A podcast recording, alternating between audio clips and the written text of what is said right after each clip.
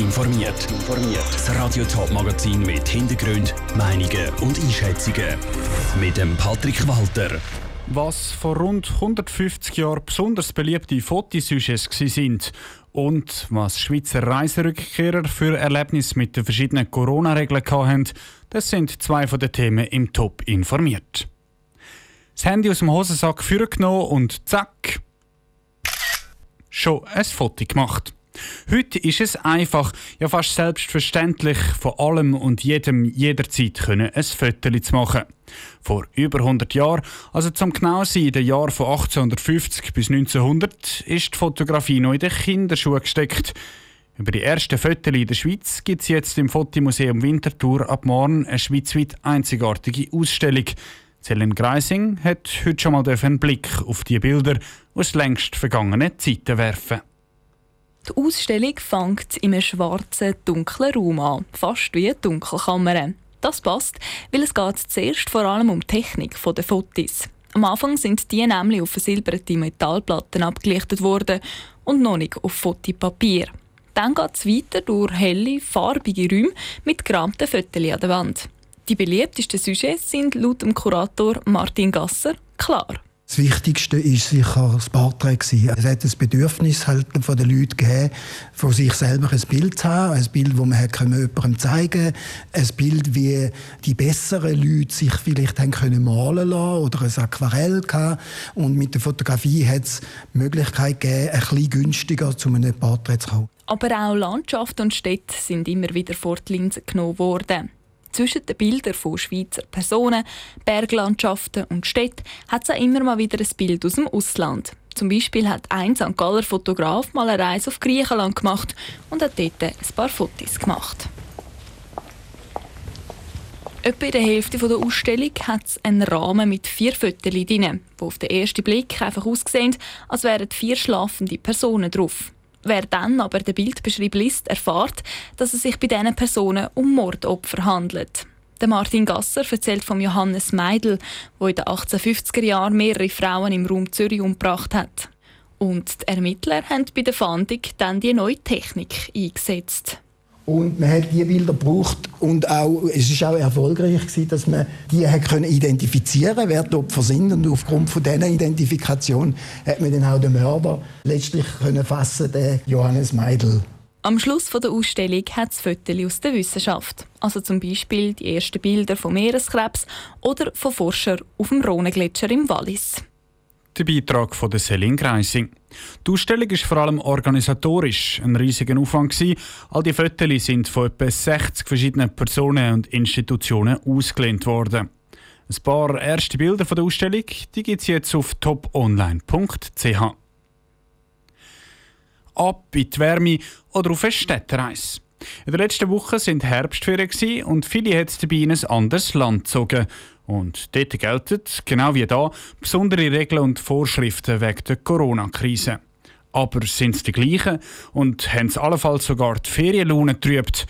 Nora Züst hat bei Ferienrückkehrern am Flughafen Zürich nachgefragt. Einfach mal in ein Flugzeug steigen und losfliegen. Das ist während Corona nicht immer so einfach.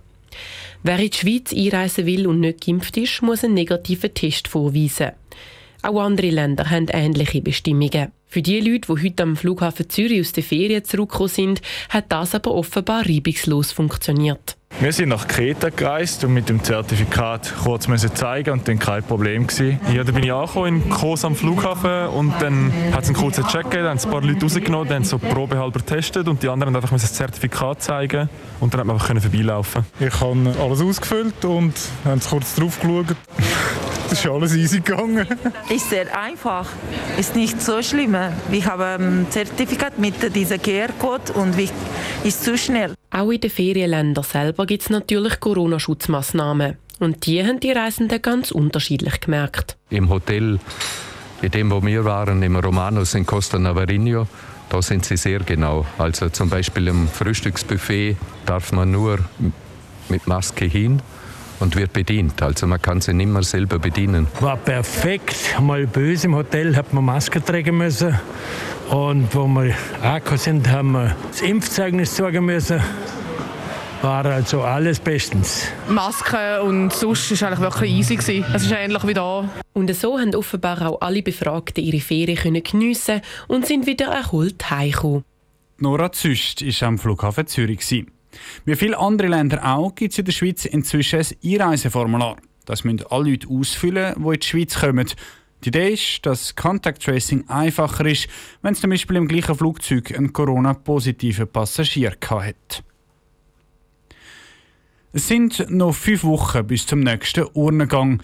Die Schweizer entscheidet unter anderem über die Pflegeinitiative, die zum Ziel hat, den Pflegeberuf attraktiver zu machen. Dagegen stellt sich ein überparteiliches Komitee aus der SVP, der FDP und der Mitte. Und das ist heute in Abstimmungskampf eingestiegen. Aus dem Bundeshaus berichtet Cosette Espinosa. Applaus allein längt nicht. Dieser Überzeugung sind auch die Gegner innen vor Pflegeinitiativen. Niemand bestreitet, dass es in der Pflege dringend Verbesserungen braucht. Aber die Initiative schießt schlicht über das Ziel raus, warnt die FDP-Nationalrätin Regine Sauter. Konkret schlägt sie zum Beispiel vor, dass Arbeitsbedingungen oder Entlöhnungen von Pflegefachleuten auf Bundesebene sollen geregelt werden Das ist eine falsche Konstruktion. Erstens ist der Bund nicht zuständig und zweitens haben wir in der Schweiz eine Tradition, dass Arbeitsbedingungen zwischen den Sozialpartnern, sprich Arbeitgeber und Arbeitnehmer, geregelt werden. Das Parlament hat einen indirekten Gegenvorschlag zu dieser Pflegeinitiative ausgeschafft. Der sei den Forderungen der InitiantInnen sehr weit entgegengekommen. Mit ganz konkreten Massnahmen, betont die Gesundheitspolitikerin Sauter weiter. Man tut 1 Milliarde Franken bereitstellen, Bund und Kanton für die nächsten Jahre, um Ausbildungsplätze zu schaffen, um Leute in Ausbildung zu unterstützen. Das heisst, man macht etwas dazu, dass es mehr Pflegefachleute in Zukunft geben soll. Auch die Forderung, dass das Pflegefachpersonal künftig gewisse Leistungen direkt bei der Krankenkasse abrechnen kann, hat man aufgenommen, ergänzt der SVP-Nationalrat Albert Rösti. Im Gegensatz zur Initiative behaltet der Gegenvorschlag aber die Kosten im Auge. Je mehr Leute abrechnen können, desto stärker steigen die Kosten. Das ist fast eine Gesetzmäßigkeit. Darum haben wir einen Kontrollmechanismus eingeführt. Wenn die Kosten über ein gewisses Maß steigen, hat man eine Kostenbremse. Und das ist ganz wichtig, sonst steigen die Krankenkassenprämien noch mehr. Der Gegenvorschlag der tritt allerdings nur dann in Kraft, wenn die Pflegeinitiative an der Urne abgelehnt wird. Das aber ist im Moment unwahrscheinlich. Die erste GFS-Umfrage zeigt, 78 Prozent der Stimmberechtigten würden heute ja sagen zur Pflegeinitiative. Trotzdem gibt sich der Gesundheitspolitiker Rösti kämpferisch. Der Gegenvorschlag bringe alle nötigen Verbesserungen im Pflegebereich. Und das schnell. Darum müsse ein Ja zur Initiative verhindert werden. Wenn man die Initiative annimmt, dann muss man zuerst mit der Umsetzung anfangen. Das kann natürlich äh, bis vier Jahre dauern. Wir haben den Notstand jetzt. Also das Parlament hat reagiert, die Initianten haben eigentlich Erfolg gehabt und jetzt machen sie es kaputt, indem sie an der Initiative festhalten. Pflegeinitiative oder doch der Gegenvorschlag? Das letzte Wort darüber hat Stimmvolk am 28. November. Top informiert, auch als Podcast. Mehr Informationen gibt es auf toponline.ch.